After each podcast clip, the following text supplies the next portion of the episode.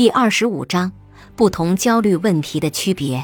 由于各种各样的原因，心理学家和精神病学家要判断一个人患了怎样的焦虑障碍，通常有些难度。人们的问题总是很难完全符合某类特征。一种焦虑问题可能会和一些焦虑障碍有着共同的特征，而不是满足特定类别的所有标准。不同焦虑问题的特征可能是会重叠的，例如，人们会因为各种各样的原因而害怕坐飞机。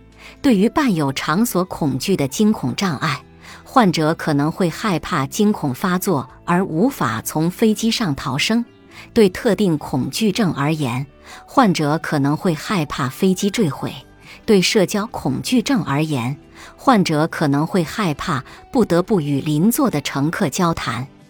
同样的道理，社交情境中的焦虑也可能在大部分的焦虑障碍中出现。